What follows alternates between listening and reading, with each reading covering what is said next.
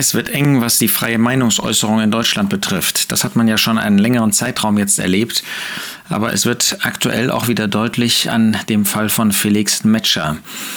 Ähm, man liest ja davon, was er als, ähm, wie es immer wieder heißt, gläubiger Christ ähm, gesagt hat, gesagt haben soll. Und das hat dazu geführt, dass die Toleranz, äh, die man ja so groß schreibt, offensichtlich immer sehr ein dimensional, nur einseitig gemeint ist. Das ist eine Einbahnstraße. Ihm wird vorgeworfen, dass er äh, homo- und transphob sei, queerfeindlich. Ähm, er hat sich also offenbar gegen die LGBTQ-Plus-Bewegung ähm, ähm, gestellt. Deutlich geworden ist seine Meinung, die ja bekannt ist, dass er eben Christ ist und ähm, sich zu dem Glauben auch bekennt, dadurch, dass er bestimmte Meinungsäußerungen im Internet geliked hat, also positiv ähm, unterstützt hat, die sich kritisch mit dem Thema Homosexualität und Queer auseinandersetzen. Das darf man in Deutschland offensichtlich nicht mehr sagen, sonst ist man eben sofort homo- und transphob. Ähm, das, was die Bibel sagt, ist eben unerwünscht, ist nicht Teil dessen, was toleriert wird. Er hat dann hinzugefügt, ein Matcher, ich liebe alle Menschen. Gut, das ist eben das Problem. Wer in Deutschland im Sport, wir reden jetzt nicht über die Frage, was äh, der Fußball, Leistungssport, Bundesliga und so weiter, ähm, äh, was das mit einem Christen zu tun hat.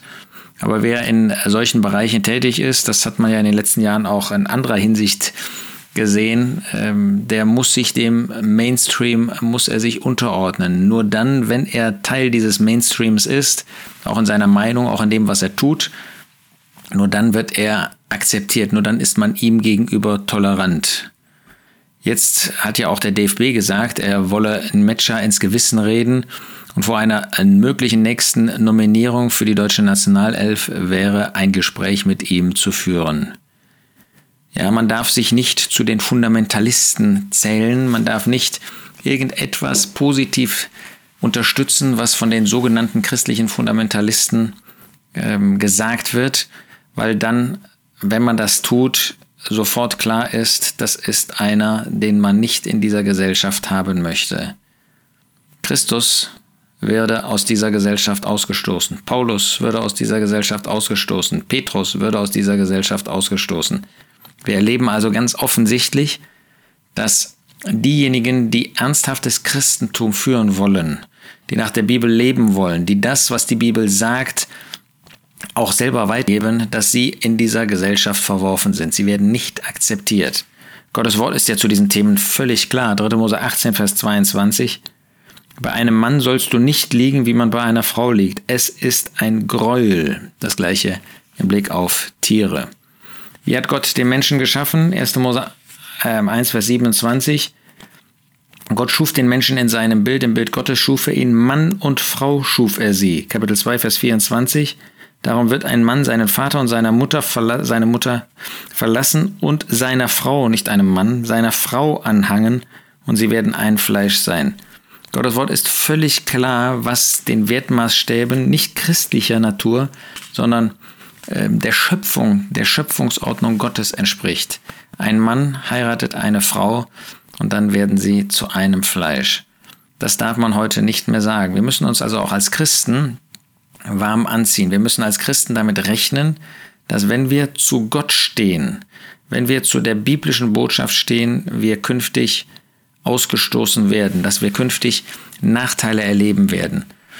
Ähm, sind wir dazu bereit? Das ist die Frage. Römer 1 macht ja ganz deutlich, zum Beispiel in Vers 27, dass äh, die Tatsache, dass die Männer ebenso den natürlichen Verkehr mit der Frau verlassen haben und in ihrer Wollust zueinander entbrannt sind, indem sie Männer mit Männern Schande trieben und den gebührenden Lohn ihrer Verirrung an sich selbst empfingen.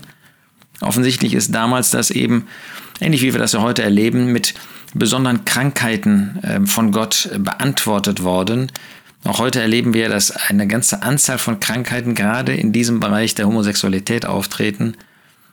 Aber was der Apostel Paulus hier deutlich macht, ist, dass das eine Zuchtmaßnahme Gottes ist. Nicht nur die Krankheiten, sondern die Tatsache, dass eben man diesen heute so tolerant aufgenommenen Beziehungen entspricht, Mann mit Mann, Frau mit Frau oder sonst was, dass das eine Strafe, eine Zuchtmaßnahme Gottes dafür ist, dass man sich überhaupt auf solche Dinge einlässt, dass man sich von Gott abgewendet hat. Das heißt, die Tatsache, dass jetzt so jemand auch noch verurteilt wird, dass so jemand wie ein Matcher ähm, an äh, den Pranger gestellt wird, ist ein zusätzlicher Beweis, dass diese Gesellschaft, alle, die in diesen Mainstream einstimmen, dass sie sich nicht nur von Gott weggewendet haben, sondern dass sie keine Beziehung zu Gott haben, dass sie damit offenbaren, dass sie mit Gott nichts zu tun haben wollen. Mit dem einen Gott, dem einzigen Gott, der Rettung gibt, der überhaupt eine Hoffnung dem Menschen gibt. Damit will unsere Gesellschaft nichts mehr zu tun haben. Und wer noch zu diesem Gott steht, wer zu dieser Beziehung zu Gott steht und damit auch zu den Beziehungen, die dieser Gott uns gegeben hat, geschenkt hat, dass wir sie genießen dürfen auf der Erde, ein Mann, der eine Frau heiratet, wer dazu noch steht, der ist in dieser Gesellschaft, die Gott ausgestoßen hat, mit ausgestoßen. Das darf man eben öffentlich nicht mehr sagen, ohne an den Pranger gestellt zu werden. Wir wollen uns fragen, ob wir trotzdem bereit sind. Wir haben ja nicht die Aufgabe, jetzt irgendwie in die Öffentlichkeit groß damit zu gehen. Ähm, das heißt, da irgendwie Propaganda zu betreiben, ja, Demonstrationen dafür ähm, äh, durchzuführen. Aber die Frage ist, ob wir noch zu der biblischen Ethik, zu der biblischen Moral stehen und ob wir da, wo wir gefordert sind, da, wo wir Farbe bekennen können, ob wir diese Farbe auch bekennen und dann zu dem stehen. Metsch hat das getan, hat so einen drüber bekommen, dass er sofort zurückrudern musste. Das zeigt, wo unsere Gesellschaft steht. Das zeigt natürlich auch, was uns wichtig ist, ob uns der Sport wichtiger ist als die biblische Wahrheit, ob uns der Beruf wichtiger ist als der Gehorsam dem Herrn Jesus gegenüber. Was war Paulus bereit, für die biblische Wahrheit ja, einzustecken? Er war bereit, dafür gefangen genommen zu werden. Er war bereit, dafür sogar als Märtyrer sterben zu müssen. Das ist in Deutschland, so weit sind wir in Deutschland noch nicht. Aber die Frage ist, sind wir bereit, Nachteile auch im beruflichen Bereich, im schulischen Bereich, im universitären Bereich auf uns zu nehmen, indem wir zu der Wahrheit stehen, indem wir zu Gott stehen, indem wir zu Christus stehen. Diese Herausforderung können wir nicht ausweichen. Der muss sich jeder von uns letztlich stellen.